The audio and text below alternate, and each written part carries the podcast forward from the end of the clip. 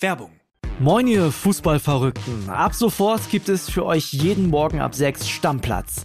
Euren Fußballstart in den Tag. Mit allem, was ihr wissen wollt und müsst. In kompakten 15 Minuten sorgen wir dafür, dass ihr mitreden könnt. Für die Kantine, die WhatsApp-Gruppe oder den Stammtisch. Wer uns gehört hat, der gibt da überall den Ton an. Wir ordnen ein, wir werden. Wir überraschen und wir sind manchmal auch frech. 80% von euch und ich krauen sich auch mal an den Eiern. Folgt Stammplatz Stammplatz auf der Podcast-Plattform eurer Wahl, um keine Folge mehr zu verpassen. Wir freuen uns auf euch. Werbung Ende. Das Bild News Update. Es ist Samstag, der 12. November und das sind die Bild Top-Meldungen. Mann tötet drei Menschen und sich selbst. Mörder saß tot auf einer Parkbank. Erste Sitzung bei VW. Autohasserin kam mit dem Auto. Unglaubliche Szenen. Fortuna-Chaoten gehen auf Lautern-Profis los. Mann tötet drei Menschen und sich selbst. Mörder saß tot auf einer Parkbank. Vier Tote. Alle verwandt bzw. befreundet. Ein brutales Verbrechen erschüttert die Kleinstadt Weilheim in Oberbayern. Unter den Toten ist auch der mutmaßliche Täter.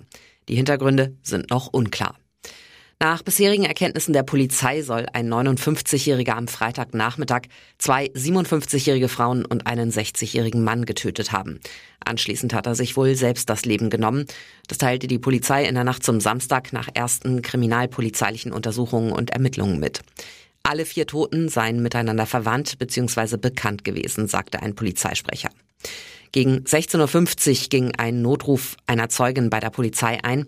Sie hatte einen leblosen Mann im Garten eines Mehrfamilienhauses im Ortszentrum der Kreisstadt gefunden.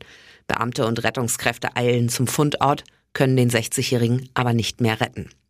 Sofort löste die Polizei Weilheim eine Großfahndung aus, allerdings für mehrere Stunden ohne Erfolg. Am Abend gegen 19.15 Uhr entdeckte dann ein Passant eine weitere leblose Person auf einer Parkbank, knapp zweieinhalb Kilometer vom ersten Tatort entfernt in einem anderen Teil des Ortes. Beim Eintreffen der Einsatzkräfte war er bereits tot. In dessen Haus, ebenfalls im Ort, fand die Polizei schließlich die beiden leblosen Frauen, laut Mitteilung mit massiven Verletzungen. Ein Notarzt habe nur noch den Tod der beiden 57-Jährigen feststellen können. Wie sich später herausstellt, der Tote von der Parkbank ist der mutmaßliche Mörder. Falsche Corona-Bescheinigung. Justiz wirft Arzt 589-fachen Impfbetrug vor. Seit fast einem halben Jahr sitzt ein Arzt aus Recklinghausen hinter Gittern. Heinrich H. soll Corona-Impfungen bescheinigt haben, die es gar nicht gab. Jetzt hat die Staatsanwaltschaft Bochum den Naturmediziner angeklagt, wirft ihm in 589 Fällen Ausstellung unrichtiger Gesundheitszeugnisse vor. Die zuständige Kammer muss jetzt über die Eröffnung des Verfahrens entscheiden, sagt Katja Nagel, Sprecherin des Landgerichts. Dabei bekommen die Juristen ein Problem mit der Zeit. Eigentlich muss spätestens sechs Monate nach einer Festnahme der Prozess beginnen. H. war am 15. Mai in Untersuchungshaft gelandet. Sollte die Verhandlung erst nach dem 15. November starten, käme der Verdächtige frei, wenn das Oberlandesgericht Hamm keine Ausnahme zulässt. Schon im Januar hatten Ermittler die Behandlungsräume durchsucht, kistenweise mögliches Beweismaterial gesichert.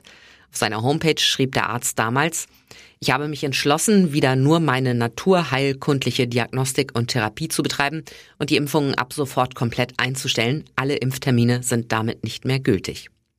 Impfgegner sollen dem Mediziner, der nach seiner Karriere als Krankenhausarzt auf Akupunktur und andere Naturheilverfahren umsattelte, die Tür eingerannt haben. Für die falschen Impfausweise soll er eine Spendenbox aufgestellt haben. Wegen der Bezahlung gehen die Ermittler von einem gewerbsmäßigen Handeln aus. Die Fälschungen sollen zwischen dem 7. Juni 2021 und dem 21. Januar 2022 ausgestellt worden sein. Gleichzeitig soll Heinrich H. übrigens die vorhandenen Impfdosen vernichtet haben. Deshalb ist er zudem in 22 Fällen von Sachbeschädigung angeklagt. Erste Sitzung bei VW. Autohasserin kam mit dem Auto. Erster Tag für Niedersachsens Kultusministerin Julia Willi Hamburg von den Grünen im VW-Aufsichtsrat. Vier Stunden lang hat das Gremium am Freitag getagt, zum ersten Mal mit Hamburg, kämpft für Radwege, hat keinen eigenen Pkw. Pikant, Hamburg soll per Dienstwagen auf das Gelände gekommen sein. Das sei allein aus Sicherheitsgründen üblich. Teilnehmer der Sitzung beschreiben die Stimmung als ruhig. Derweil bereitet Deutschlands oberster Aktionärsschützer Ulrich Hocker eine Klage gegen Hamburgs Entsendung in das Gremium vor. Grund fehlende Qualifikation. Denn selbst im offiziellen VW-Geschäftsbericht 2021 heißt es ab Seite 51 ausdrücklich, dass der Aufsichtsrat aus Fachleuten mit einem gewissen Kompetenzprofil bestehen sollte. Übrigens, der Aufsichtsratsposten, für den Hamburg vom Land Niedersachsen entsandt wurde, ist mit 100.000 Euro pro Jahr dotiert. Obendrauf kommt noch eine Vergütung für die Mitgliedschaft in Ausschüssen sowie Geld für jede einzelne Sitzung, an der sie teilnimmt. Allerdings, Hamburg darf ebenso wie Ministerpräsident Stefan Weil davon 6.200 Euro vor Steuern behalten. Der Rest muss laut Ministergesetz ans Land abgeführt werden. Brückenalarm in Düsseldorf. Bürgermeister warnt, am Rhein tickt eine Zeitbombe. Das Grauen für Pendler hat eine Jahreszahl. Spätestens 2028 haben drei Brückenbauwerke an einer der Hauptverkehrsschlagadern vom Niederrhein in die Landeshauptstadt ihr Verfallsdatum erreicht. Droht Düsseldorf dann der Verkehrskollaps? Es geht um drei neuralgische Punkte am Übergang von A52 und Brüsseler Straße, über die laut Verkehrsministerium am Tag mehr als 88.000 Autos und rund 3.000 Schwerlastfahrzeuge rollen.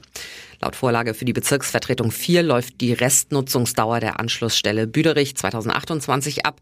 Die Straßenbrücke Herd hält noch bis 2027.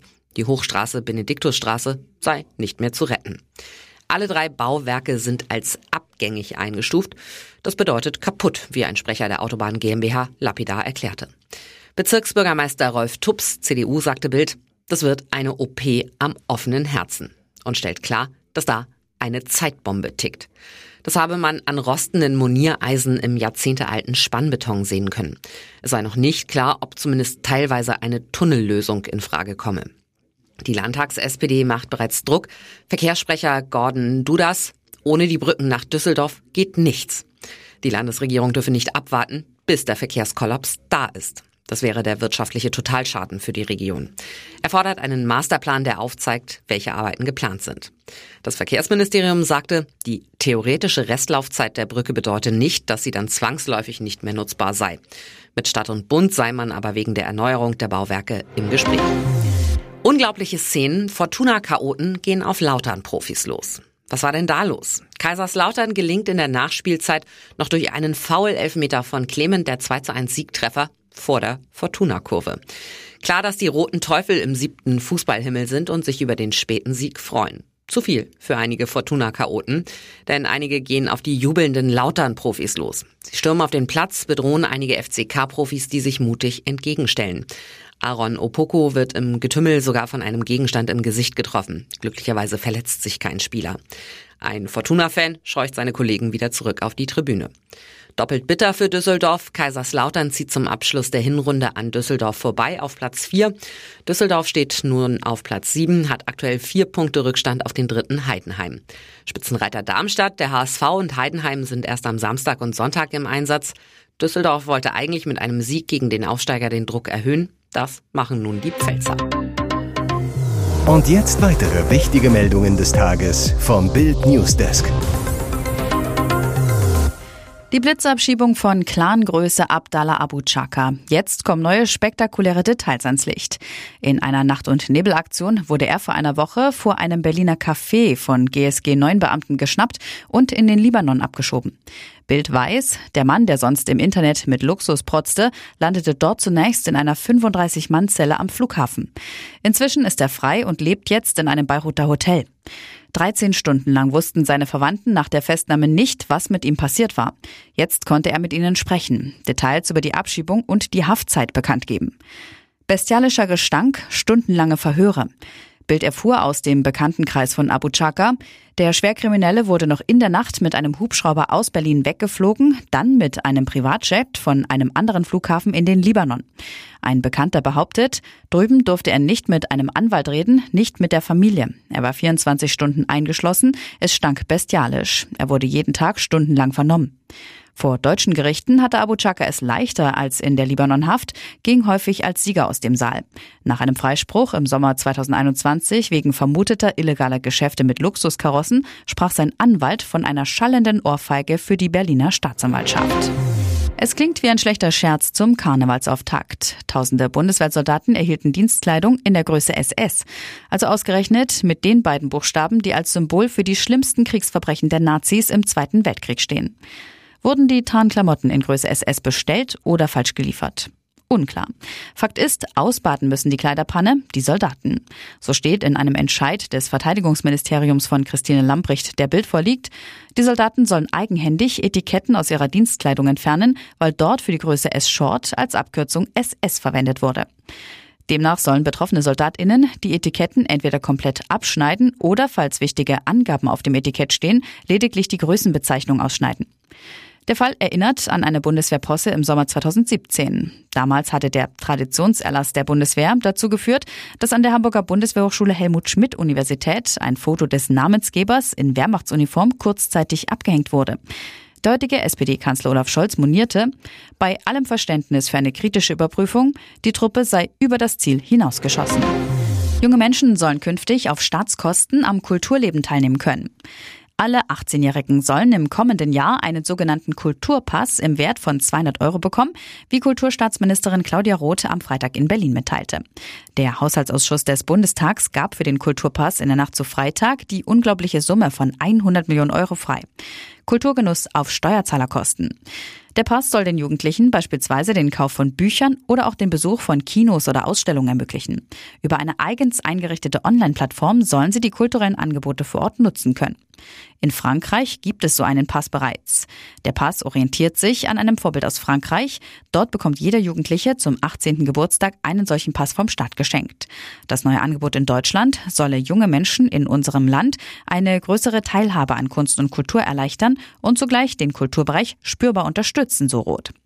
Der Etat der Staatsministerin wurde in den Haushaltsberatungen des Bundestags gestärkt. Ihr sollen im kommenden Jahr 2,39 Milliarden Euro für die Kultur- und Medienpolitik des Bundes zur Verfügung stehen, 94 Millionen Euro mehr als dieses Jahr. Weitere spannende Nachrichten, Interviews, Live-Schalten und Hintergründe hört ihr mit Bild TV Audio.